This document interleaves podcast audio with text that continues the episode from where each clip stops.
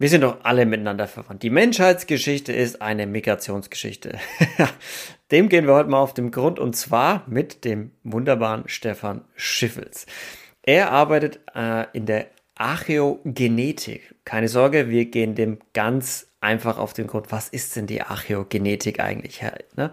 Was macht sie? Er ist in Leipzig am Max-Planck-Institut und beschäftigt dich genau damit, mit der jüngeren Vergangenheit, mit Massenwanderungen, mit Massenpopulationsverschiebungen von einem Kontinent auf den anderen. Gab es es überhaupt? Stammen wir alle vom gleichen Menschen ab? Wie können wir denn Archäogenetik irgendwie verwenden? Warum, also warum machen wir das überhaupt? Hat es überhaupt einen Sinn, dass wir da so viel Zeit und Geld investieren? Und Stefan ist absoluter Experte auf dem Gebiet und taucht mit uns in die Welt der Archäogenetik ein. Ganz viel Spaß bei der Folge.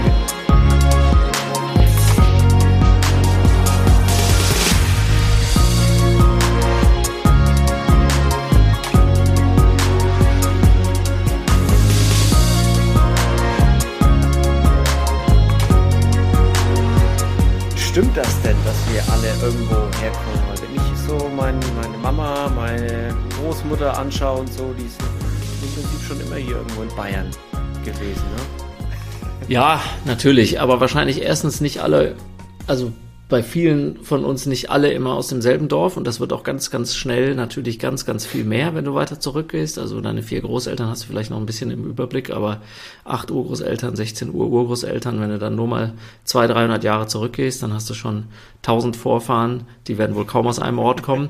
Aber in der Tat, wir sprechen von äh, also dieses Thema Mobilität und Migration, das ist natürlich ähm, etwas, was sich einerseits in bestimmten Zeitperioden, in bestimmten Regionen abspielt und damit in unser aller Stammbaum auch irgendwie trotzdem drin ist.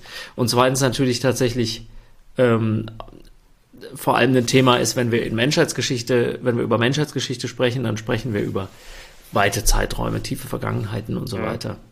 Wir können also zwar mittlerweile auch zunehmend genau reingucken, aber, aber trotzdem ist das erstmal ein Statement, was sich eher auf die tiefe Vergangenheit bezieht, würde ich sagen, also auf große Zeiträume. Hm, also wir reden jetzt nicht von, wo kommen meine Urgroßeltern her, sondern eher so, wo kommen die letzten 50, 20, 50 Generationen irgendwo her. Ja, aber ich meine auch Urgroßeltern, wenn du überlegst, es gab ja auch nach dem Zweiten Weltkrieg zum Beispiel ähm, Vertreibungen, was zum Beispiel tatsächlich auch eventuell ähm, das genetische Make-up gerade zwischen, zwischen den Menschen in Ostdeutschland und den Menschen in, äh, in Westpolen und Tschechien mhm. durchaus auch beeinflusst hat. Also auch die, die Migrationen, die es in der jüngeren Geschichte gab, haben durchaus, ähm, sind durchaus Migrationen, für die man sich genetisch interessieren kann. Das ist zwar jetzt kein aktueller Untersuchungsgegenstand, es ist aber durchaus was, was, ähm, was man sich anschauen könnte. Also es, man muss gar nicht so weit zurückgehen.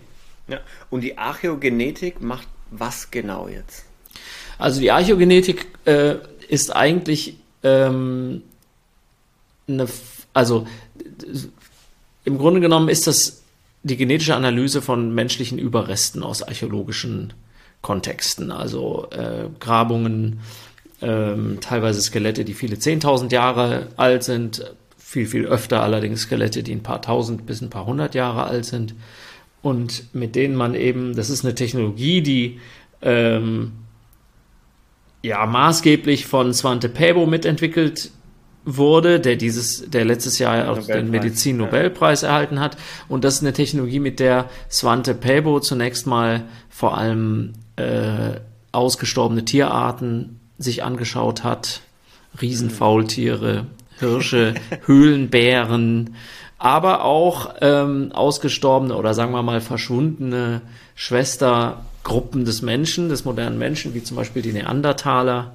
Ähm, und wir nutzen jetzt so schon seit, sagen wir mal, 10 bis 15 Jahren, so lange bin ich jetzt noch nicht dabei, aber so lange ist, würde ich sagen, dieses Feld alt, dass man diese Technologie, die im Prinzip damals für ja, für solche ganz bestimmten Fragestellungen, evolutionäre Fragestellungen entwickelt wurde, die benutzen wir mittlerweile zunehmend, um ähm, im großen Stil ähm, Fragen zu beantworten, die eher mit unserer jüngeren Menschheitsgeschichte zu tun haben. Also nicht so sehr mit Neandertalern und ausgestorbenen mhm. Tierarten, sondern eher mit Bronzezeit und dem Römischen Reich und die, der die, die jüngere Vergangenheit halt. Ne? Ja, naja, genau. Also in unserer Spracheregelung ist das die jüngere Vergangenheit, aber ich erkenne an, dass es natürlich für die, In der Geschichte zählt das trotzdem als alte Geschichte, also Römisches Reich ist alte Geschichte trotzdem. Ähm, ja. ja. Und wir können dann aus den Überresten von Menschen quasi ablesen, wie sie zueinander standen oder wer quasi so in dem Genpool mitgemischt hat, sage ich jetzt einfach mal ganz plump. Da gibt es viele verschiedene Dinge, die man machen kann. Ich, ich fange mal mit den einfachsten zu verstehenden Sachen an. Man kann zum Beispiel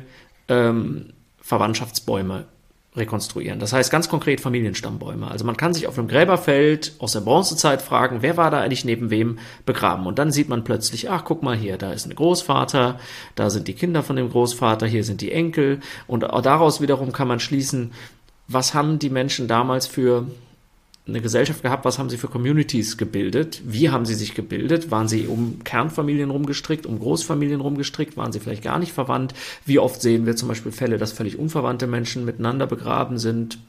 All diese Dinge geben uns ja, ja. Ausschluss, Aufschluss darüber, äh, wie sich gesellschaftliche Bande auch gebildet haben, ein Stück weit. Wir können auch zum Beispiel dann im, im, im gerade im Zusammenhang mit Grabbeigaben, also Grabausstattungen, Fragestellungen wie wer Frage, Fragen stellen wie, wer ähm, hat eigentlich einen hohen Status gehabt und wie, wie äh, vielleicht ja sogar vererbt sich eigentlich dieser Status über Generationen. Mhm. Also kann man zum Beispiel sehen, dass bestimmte Familien über Generationen hinweg etwas, ähm, äh, etwas reicher bestattet waren als, als ja. andere Familien und so weiter. Haben Sie da nicht, jetzt, äh, da hatte ich glaube ich erst neulich irgendwas, sorry, dass ich unterbreche, da hatte ich glaube ja. ich neulich irgendwas gelesen zu Ramses, wie lange er verehrt wurde, dass jetzt irgendwelche Ziegenschädel gefunden haben, die bis 1000 Jahre nach seinem Tod irgendwie, wo sie jetzt datieren können, dass er bis 1000 Jahre nach seinem Tod noch so verehrt wurde irgendwie in, ah, ja. von, von Leuten. Also so sowas liest man dann daraus ab, oder? Ja, vielleicht. Dafür bräuchte man jetzt wahrscheinlich nicht so sehr Genetik, aber genau. Also grundsätzlich interessiert man sich für alle möglichen Aspekte aus der Vergangenheit, für die man vielleicht jetzt mit den neuen molekularen Methoden, die Genetik ist eine davon, es gibt ja auch noch weitere, äh, also Proteomik, also Rückstandsanalysen von Speiseresten, diese ganzen Dinge, wo man sich halt zunehmend mit diesen neuen Technologien dafür interessiert. Das zweite sind vielleicht Krankheiten, das ist auch noch relativ leicht zu verstehen. Äh, wir können also auch aus den alten Knochen rausfinden, ob bestimmte Erreger, Krankheitserreger dort waren. Damit hat man zum Beispiel Pesterreger äh, sequenzieren können. Das hier machen wir auch im Haus, Kollegen von mir, die ähm, okay. sich dann sozusagen. aktive Pesterreger bei euch? Ja, nee, das sind natürlich keine aktiven, die sind natürlich so stark zerstückelt und fragmentiert, dass man sie nur mühselig tatsächlich rekonstruieren kann. Aber man kann damit tatsächlich zum Beispiel nachvollziehen, dass der schwarze Tod eine Zeitperiode im mhm. Mittelalter, 1349, glaube ich, 13 bis 1354, 53, ähm, ganz Europa verwüstet hat sozusagen, ähm, dass, dass zumindest der Pesterreger dort eine Rolle gespielt hat, äh, vielleicht sogar der Haupterreger gewesen sein muss. Mhm. Und so kann man auch Fragen stellen, zum Beispiel in der sogenannten neuen Welt, bei der Besiedlung Amerikas, bei der Rebesiedlung Amerikas durch die Europäer, ähm, welche Krankheiten dort eine Rolle gespielt haben. Diese ganzen Fragen. Und schließlich, und das ist vielleicht das Abstrakteste, können wir über die Genetik, aber für mich gleichzeitig das Interessanteste, können wir über die Archäogenetik halt auch populationsgenetische Fragen stellen. Das bedeutet im Grunde, dass wir herausfinden können, wie eigentlich ähm, im Prinzip können wir damit Wanderungsbewegungen rekonstruieren im großen Stil. Also zum Beispiel können wir die, können wir die ganz simple Frage stellen, ähm, wer hat eigentlich hier in Deutschland oder in Mitteleuropa ähm, vor 2000, 3000, 4000 Jahren gelebt? Was hatten die Menschen für ein genetisches Profil, die damals hier gelebt haben? Und wenn sich das von den Menschen, die heute hier leben, unterscheidet, dann kann man fragen, was ist denn da passiert dazwischen? Da müssen also andere Menschen mit anderem genetischen Profil reingekommen sein und aus diesen Vergleichen, also Zeitreihenanalysen oder sagen wir mal diachronische ja, also, also sozusagen Rekonstruktionen von mhm. genetischen Profilen durch die Zeit können wir Wanderungsbewegungen nachvollziehen. Und das mhm. ist sehr erfolgreich gelungen in verschiedenen Zeitperioden. Ich könnte jetzt zum Beispiel die Ausbreitung des Ackerbaus nennen vor ungefähr 8000 Jahren. Da hat man jetzt mit der Archäogenetik, also nicht jetzt, sondern vor Jahren schon felsenfest nachweisen können, dass sich diese Ausbreitung dieser neuen Idee, also die Idee, dass man dass man Ackerwirtschaft betreibt, dass man sich sesshaft dass man sesshaft wird, Häuser baut und so weiter. Diese Idee, die ist nicht als Idee sozusagen nach Europa geschwappt, sondern mit Menschen tatsächlich Klar. nach Europa transportiert worden. Das war eine Debatte, die kann man fast nicht anders lösen als mit Genetik, weil es sind lange Prozesse. Das heißt, man kann jetzt auch nicht mit äh, man kann auch nicht mit unmittelbarer Herkunft arbeiten, also so etwas wie Isotopenanalysen, fragen, wo ist denn die Person aufgewachsen, auch die hilft einem nicht weiter, sondern das sind wirklich Fragen, die man nur mit der Genetik klären kann, dass man sagt, langfristig, was haben die Menschen, die damals hierher gekommen sind, die ersten Häuser gebaut haben, die ersten Acker bewirtschaftet haben, mhm. was haben die für eine genetische Herkunft? Und man hat eben festgestellt, dass das fast ausschließlich Menschen mit anatolischer Herkunft waren, also Menschen, die letztendlich vor 10.000 Jahren den Ackerbau auf der anatolischen Halbinsel entwickelt haben und von, also in Westanatolien viel, aber auch im fruchtbaren Halbmond generell. Äh, wird ein bisschen komplizierter, wenn man da jetzt in die Struktur einsteigen will. Aber grundsätzlich Menschen aus dieser Region kamen nach Europa und haben quasi in, ja, in 2000, ja, 2500 Jahren ganz Europa sozusagen ja. besiedelt, bis nach Skandinavien hinein. Und das waren immer Menschen mit dieser anderen Herkunft. Ja. Das heißt, man kann im Prinzip gar nicht so richtig sagen, so, hey, ähm, das, ist, das ist Deutschland und da leben die Deutschen und die Germanen, sondern man muss nur weit genug zurückgehen und schon hat man ein buntes Potpourri an. Genau, also wenn wir. Ansprechen. genau, also ich meine, zum einen ist es ohnehin schwierig, diese ethnischen, diese ethnischen Begriffe, also Germanen sind ja sowieso etwas, was zum Beispiel Historiker innen schwierig nur benutzen, weil das kein wahnsinnig gut definierter Begriff ja. ist. Aber äh, selbst andere, äh, sagen wir mal, Gruppenbezeichnungen, die vielleicht ein bisschen konkreter sind und die auch in der Geschichte mehr konkreter behandelt werden, was weiß ich, die Hunnen, die Awaren und solche Dinge. Das sind eigentlich Konzepte, für die wir uns natürlich interessieren, aber die fast, die eigentlich in der Regel nicht genetisch fassbar sind. Das ist nicht so, dass diese Gruppen jetzt irgendwelche homogenen Gruppen waren. Aber in der Tat, wenn wir, um auf deine Frage zurückzukommen oder auf deine, auf deine Bemerkung, in der Tat, wenn wir eines gelernt haben aus der Archäogenetik, also aus dieser populationsgenetischen Analyse, dann ist es die, dass eigentlich alle Gruppen zu allen Zeiten immer natürlich irgendwie auch eine Vermischung von Gruppen aus vorherigen Zeiten sind. Ne? Ja. Also Isolation gibt's fast nicht und es sind alles immer, also wir sind Europa, wenn man ganz weit zurückgeht, eine Vermischung von Jägern, von Menschen, die früher gejagt und gesammelt haben, aus der ersten, aus der letzten Eiszeit hier in Europa lebten und vielleicht Menschen, die Ackerbau nach Europa gebracht haben. Dann kamen noch weitere Vermischungen hinzu. Und wenn man jünger zurückguckt, dann kann man auch wieder sagen, Menschen, die heute in Deutschland sind, sind vielleicht die Vermischung zwischen Gruppen, die irgendwann mal slawischsprachig in die Region gekommen sind und dann wiederum anderen Gruppen, die vielleicht ja. irgendwo aus aus dem fränkischen Bereich nach äh, Mitteleuropa gekommen sind und so weiter und sich dort im Prinzip vermischt haben und hier so eine Art Kontinuum bilden, was wir heute in Deutschland sehen. Und wir, ist er, klingt für mich wie so Geschichtsforschung so ein bisschen so, hey, wie hat sich, wie, wie sind wir hier entstanden, wie hat sich unsere Bevölkerung, die jetzt hier lebt, hier eingefunden, wer hat was mit reingebracht, wer hat den Ackerbau gebracht, wer wurde dann dadurch verdrängt vielleicht irgendwo hin in ein Gebiet. Genau. Und vielleicht eine Frage dazu, was können wir aus solchen Antworten, die wir dann dadurch gewinnen, für uns jetzt halt vielleicht mitnehmen. Also wenn wir jetzt wissen, die und die haben sich vermischt und die aus Anatolien haben den Ackerbau mitgebracht, was können wir dadurch vielleicht Gibt es irgendwelche Anwendungsmöglichkeiten? Ja, also ich würde mal sagen, es gibt zwei grundsätzliche Dinge. Das eine ist das, was du, was dir, was dir, was dir jeder Grundlagenforscher irgendwo sagen wird, nämlich, dass natürlich wir zunächst mal getrieben sind durch die menschliche Neugierde, dass wir einfach natürlich wissen, ja. gerne wollen, was in der Vergangenheit passiert ist. Also ganz ohne äh, Anwendung. Und das vereint uns natürlich mit zum Beispiel der Archäologie und mit der Geschichte. Mit beiden Disziplinen arbeiten wir auch eng zusammen. Ähm, gibt auch Reibungspunkte, weil immer wieder auch Dinge passieren, wo wir von der Genetik vielleicht was entdecken, was sich vielleicht nicht bestätigt hat oder was sich vielleicht nicht, was nicht eins zu eins zu finden ist in den anderen Disziplinen, wo dann die ArchäologInnen sagen, was habt ihr denn da rausgefunden, das haben wir noch überhaupt nicht gesehen, das kann nicht sein. Oder äh, bei, den, bei den Historikern. Also ähm, Genau, das ist zunächst mal Vergangenheitsforschung und damit äh, sind wir sozusagen äh, äh, eher vergleichbar vielleicht mit äh, Archäologen und Historikern, die mit naturwissenschaftlichen Methoden an dieselben Fragen gehen eigentlich. Das stimmt.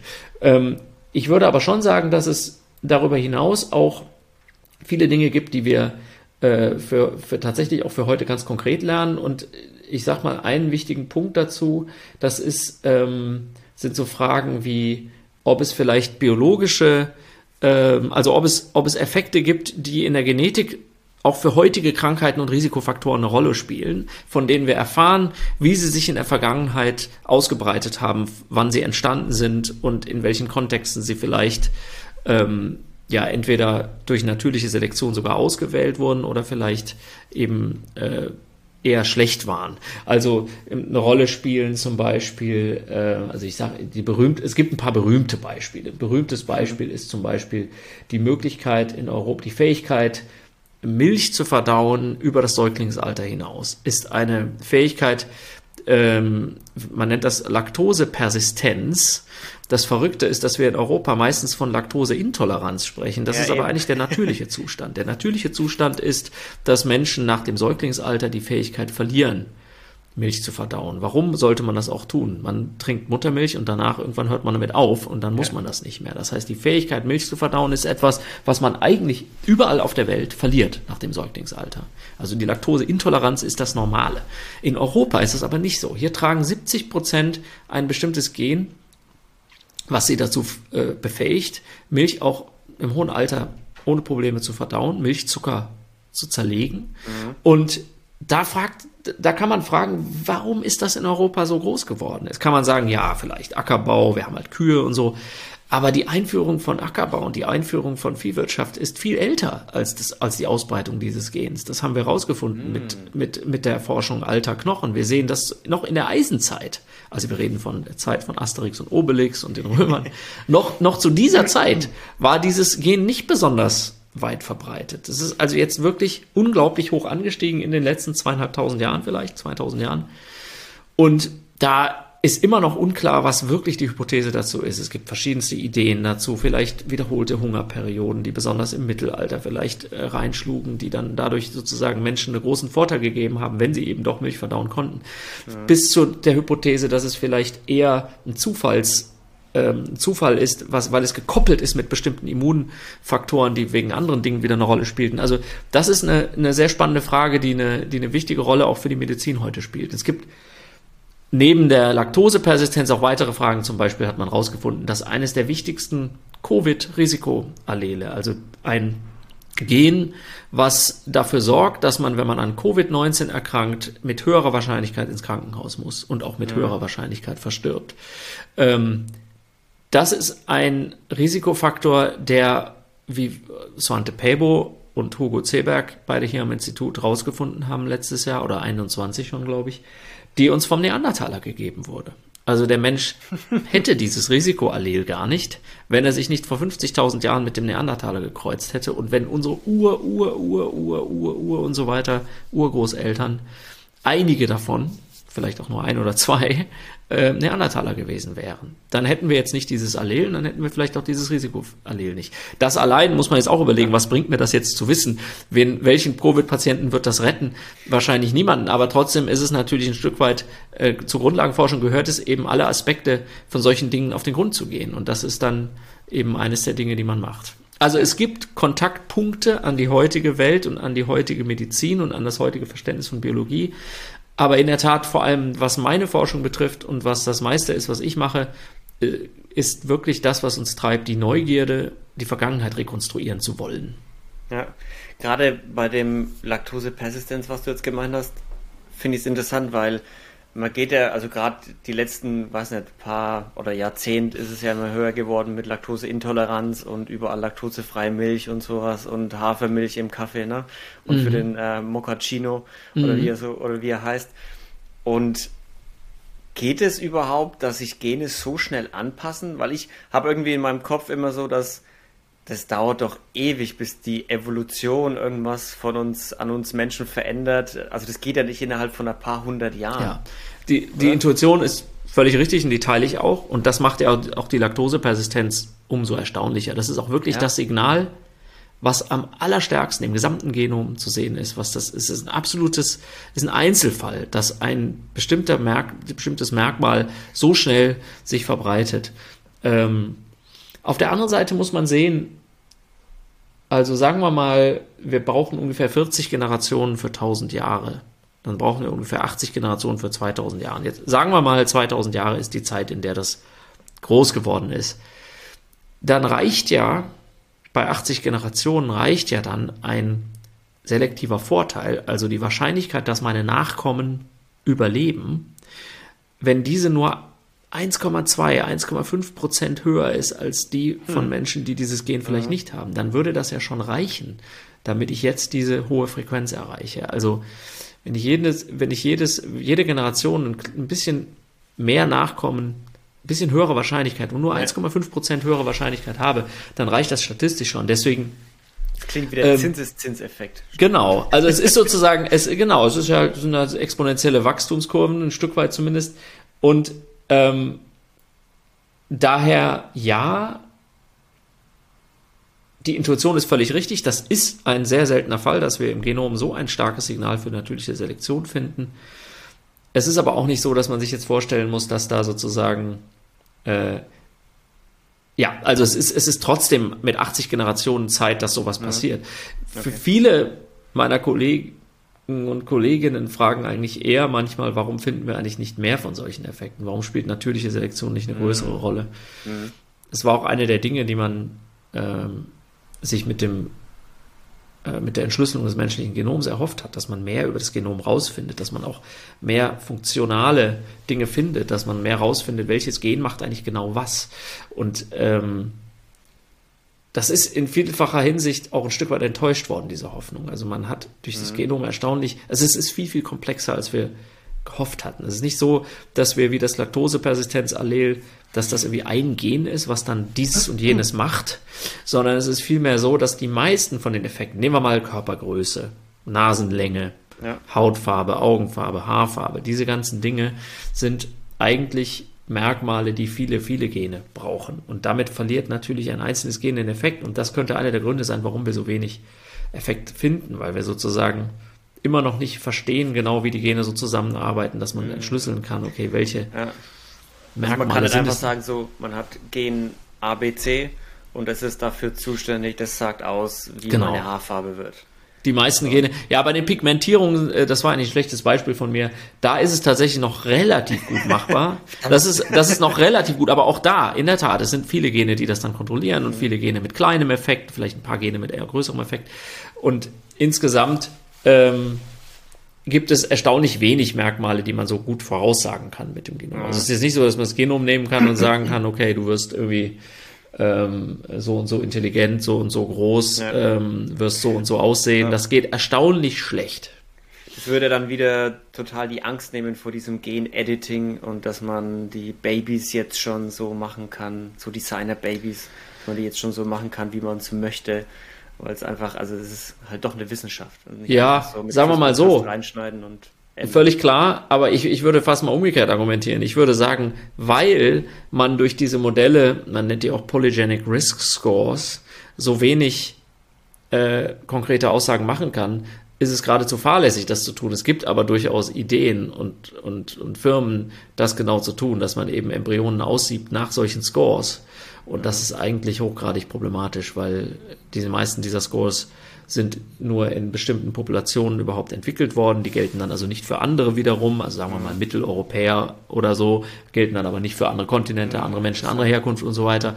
Und ähm, natürlich bilden sich eine ganze Reihe von ethischen Fragen darum. Also ähm, ja, ich finde es spannend, wenn ich jetzt ja zum Beispiel, letzte Frage, wenn ich jetzt zum Beispiel mal irgendwie ein paar Haare ins Labor schicke und sagen möchte, wie weit können wir denn, wer war mein ältester Verwandter, den wir irgendwie identifizieren können? Was, wie weit könnte man da so zurückgehen? Was, also da kann ich ein ganz konkretes Beispiel sagen, was jetzt letzte Woche rausgekommen ist, nämlich Ludwig van Beethoven. Ludwig van Beethoven wurde jetzt sequenziert, also anhand ja, von Haarproben. Ja.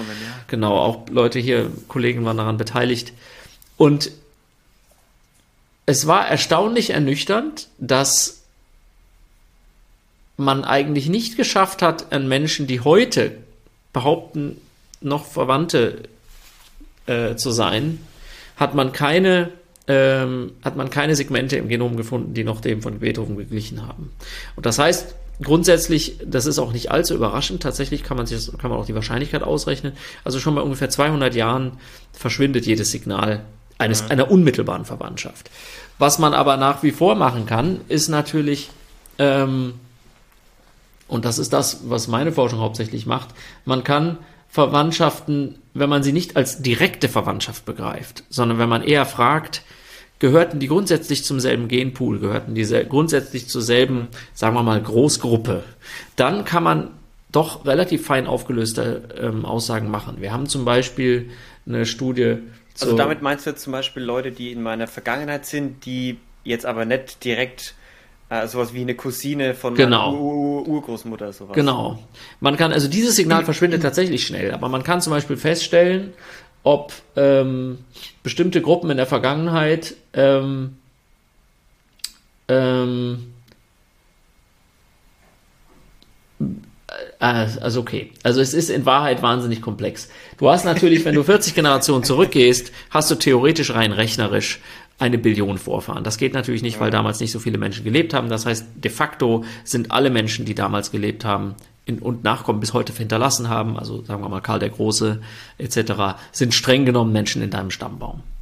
Das heißt, das hilft dir nicht weiter, weil da auf der Ebene ist sozusagen jeder irgendwie gleich. Wir sind alle irgendwie, wir haben alle irgendwie alle in unserem Stammbaum, weil einfach dieser Stammbaum exponentiell mit Faktor 2 in jeder Generation wächst, haben wir sozusagen irgendwann alle.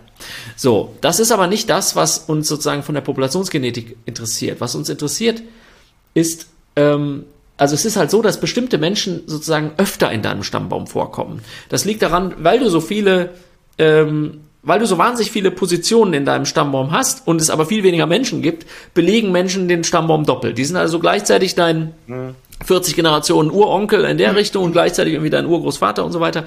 Ähm, und da ist es jetzt so, dass rein rechnerisch sozusagen ähm, die Häufigkeiten in jedem Menschen leicht unterschiedlich sind. Und das sorgt auch dafür, dass wir leicht unterschiedliche Häufigkeiten von bestimmten genetischen Merkmalen haben. Es sind also nicht so, dass jetzt die Deutschen irgendwie ein eigenes Gen haben, die Franzosen ein eigenes Gen, sondern wir haben unterschiedliche Häufigkeiten. Und das kann man schon messen. Und man kann damit auch ganz grob Herkünfte, ähm, nicht nur ganz grob, sondern relativ fein mittlerweile Herkünfte auch so ein bisschen geografisch zuordnen. Also man kann schon zum Beispiel zeigen, ähm, sind Menschen, die hier vor tausend Jahren gelebt haben, relativ, also sind die unmittelbar in unserem Stammbaum, sind die sozusagen genetisch tatsächlich irgendwo direkt kontinuierliche Vorfahren oder können wir zeigen, dass deren Genpool allein nicht ausreicht, sondern dass da zusätzlich noch andere mit reingekommen sein müssen. Das sind Fragen, die wir, die wir stellen können. Und mit solchen Methoden kann man zum Beispiel dann nachweisen, dass beispielsweise im frühmittelalterlichen England, ja, warum heißt England eigentlich England? Das kommt von Angelsachsen, das ist ein Kunstbegriff aus mehreren ethnischen Gruppen, die damals historisch beschrieben waren, Angeln, Sachsen, Friesen und so weiter. Menschen, die damals ähm, eine altdeutsche Sprache gesprochen haben, eine germanische Sprache gesprochen haben, die nach England gesiedelt haben. Und wir haben genetisch feststellen können aus Menschen aus frühen mittelalterlichen England, dass diese Menschen eine Herkunft hatten vom Kontinent. Wir können, konnten also ganz klar nachweisen, dass das Menschen aus Niedersachsen, aus äh, aus äh, Schleswig-Holstein, aus Dänemark, aus Südschweden, aus Friesland, aus Nordniederlande gewesen sein müssen, die dort in England gesiedelt haben. Also man kann relativ genaue und interessante und feine Fragen stellen. Die sind dann aber nicht, das sind dann aber nicht mehr Fragen, die sich auf direkte Verwandtschaft beziehen. Also wir, wir, wir haben es noch nicht geschafft zu sagen, das ist, da gibt es jetzt auch neue Methoden und da arbeiten wir auch dran. Aber wir haben es jetzt noch nicht geschafft zu sagen, ähm, wir können nachweisen, dass ein Ur-Ur-Großonkel von dieser Person im frühmittelalterlichen England ähm, irgendwo aus dem Dorf in Niedersachsen kam. Da sind wir dran. Das ist mittlerweile zunehmend möglich, aber dieses Signal verschwindet wahnsinnig schnell. Wenn man dann nicht wirklich Glück hat und Leute aus fast denselben Generationen beprobt, dann wird man diese ähm, Signale nicht mehr finden. Also wenn ich direkte Verwandtschaft finden will und wissen will, von wem stamme ich eigentlich wirklich ab und von wem stammen die ab, dann habe ich wahrscheinlich mehr Glück, wenn ich so alte Stammbäume irgendwo Genau. Ja, das ist eine interessante Beobachtung. Das ist völlig richtig. Also wir Genetiker werden auch öfter mal eingeladen zu so Genealogietagungen. Das sind dann sozusagen die Genealogen. Das sind ja die, äh, ist ja die Wissenschaft, die sich genau damit beschäftigt. Ja, die gehen dann in alte Archive und gucken sich an, gibt es vielleicht irgendwelche gefallenen Listen aus den napoleonischen Kriegen, wo irgendwelche Vorfahren von mir auftauchen und so weiter und äh, Schulklassen, Kirchenbücher, solche Dinge. Das ist ein spannendes Feld, ist auch, wird von vielen auch hobbymäßig betrieben.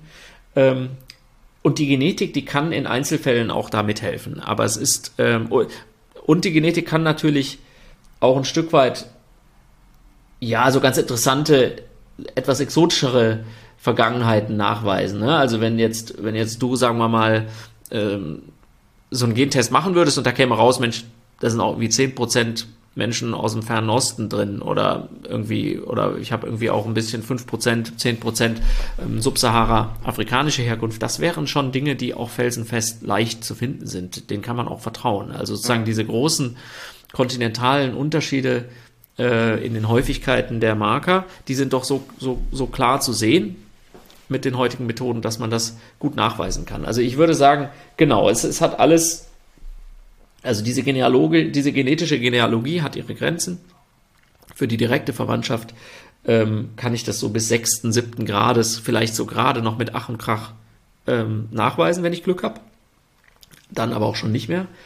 Ähm, und darüber hinaus muss man dann mit Herkünften arbeiten, also mit diesen etwas größer mhm. gefassten ja. Gruppen und Zeiträumen, Nicht wo man weniger so indirekt genau, wo man weniger sagt, das war jetzt garantiert irgendwie ein Großvater von dir, sondern mhm. wo man eher sagen muss, das ist eine Gruppe, die spielte in deiner genetischen Herkunft eine übergeordnete Rolle. Vielleicht kann man sozusagen beschreiben, 80 Prozent deiner Vorfahren stammen mit einer, von einer Gruppe ab, die mit der Gruppe übereinstimmen und dann gibt es noch 20 Prozent, die von anders herkommen und so. Da fängt man also an, sozusagen die Person so ein bisschen als Tortendiagramm zu beschreiben. Das sieht man ja auch, ja. wenn man diese Gentests macht, dann kriegt man so eine Antwort und da steht dann da irgendwie 30 Prozent äh, Mitteleuropa, 20 Prozent Südeuropa.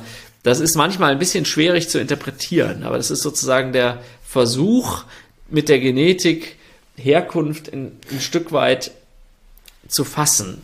Aber das ist fluide und es gilt auch nicht weit zurück. Das Problem ist natürlich auch, wenn mir so ein Gentest, was die machen, diese Genfirmen, ist ja, die gehen hin und gucken sich in der Datenbank, wen haben wir denn, mit dem wir sozusagen diese Herkunft modellieren können. Also die, die gucken ja aus ihren Kundendatenbanken. Das sind ja Leute, die von heute sind, ja. Wenn also da jetzt steht, Mensch, du hast irgendwie 15% Verwandtschaft aus, ähm, aus, aus Asien, dann kann das sein, dass du direkte Vorfahren aus Asien hast. Also jetzt sagen wir mal in den letzten 300, 400 Jahren. Das wäre natürlich irgendwie ein interessantes und spannendes Ergebnis, vielleicht auch überraschend. Es kann aber auch sein, je nachdem, wie diese Analysen durchgeführt werden, dass das einfach eine Migrationsbewegung reflektiert, die ohnehin stattgefunden hat, die ohnehin sozusagen mhm. asiatische Herkunft nach Europa gebracht hat, weil eben Geografie, weil eben Gene nicht an Orte gebunden sind, sondern an Menschen in diesen Orten, ja. verschieben sich die Dinge auch. Das heißt, was heute aussieht wie asiatische Herkunft, kann in der Vergangenheit auch gut lokale europäische Herkunft gewesen sein und umgekehrt. Ne? Also, das also nur weil dann was aus Asien dabei ist, heißt es jetzt nicht, ich habe, ich stamme von dem Chinesen ab.